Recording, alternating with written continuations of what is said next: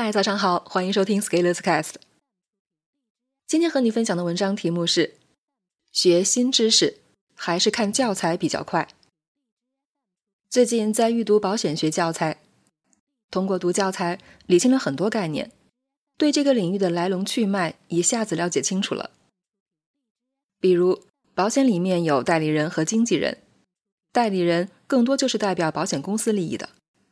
经纪人更多是代表投保人利益的，比如保险里面有一个逆选择效应，就是那些风险更高的人更容易投保，而这容易造成保险公司的风险不均衡，容易亏本。而破解的方法就是引入免赔额度，降低保费，调整供需。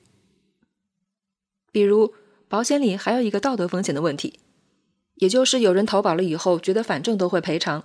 于是就在主观上更不小心，增加了风险，也容易让保险公司亏本。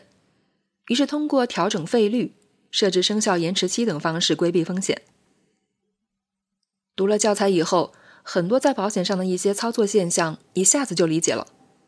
而这些我以前也问过一些保险代理人，得到的答案一般是：公司就是这样规定的，行业就都是这样的。我现在要学习新的领域的知识，一般都会先去找找领域里的教材。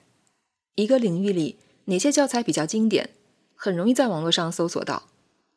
即使搜不到，随便找一本书，通过参考文献或者书中提到的人名，也能按图索骥找到线索。找到了教材以后，就是认真看，慢慢看，不要心急。很多人一看教材很厚，内心就会犯难。怕自己看不懂，想要找别人给他讲。这种就是以前学习欠下的债，没有培养出独立自主的学习能力。作为成年人，如果没有通过自己的阅读与思考学会新知识的能力，同时又没有赚钱的本领，是很危险的。你会发现自己连个 AI 都不如。另外一个角度，看教材可能辛苦一些。长期会收获什么呢？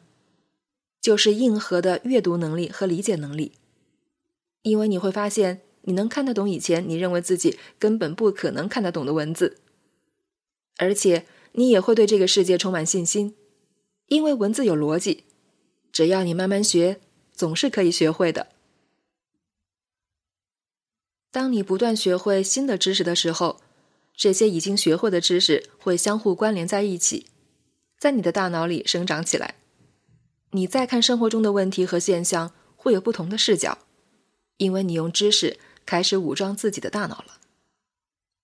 之后，你的信心会提升，你会发现，经过困难的学习模式的挑战，再换到生活和工作中的简单学习模式，简直是想学啥就能学会啥。很多个人成长、专业知识的问题。都会在经典的教科书里找到答案，有的可能是直接对应上的，有的可能需要有一些迁移或者变换。经常有人批判一些教材书过时，然后另外一群人起哄也不看。其实这犯了一个错误。要知道，即使你去研究历史，历史的事情不会再重新发生一遍，但是历史的经验教训仍然给你启发。核心问题不在于知识是不是过时，而在于你从知识中能学到什么。反正我一直以为，学新知识还是看教材比较快。不信你试试看。关键是教材还很便宜，如果你买二手教材会更便宜。每年都会有很多大学生在毕业的时候，把他们可能没怎么看过的好教材低价卖掉。他们卖掉的青春与知识，就是我们通往知识殿堂的道路。本文发表于二零二一年一月六日，公众号“持续力”。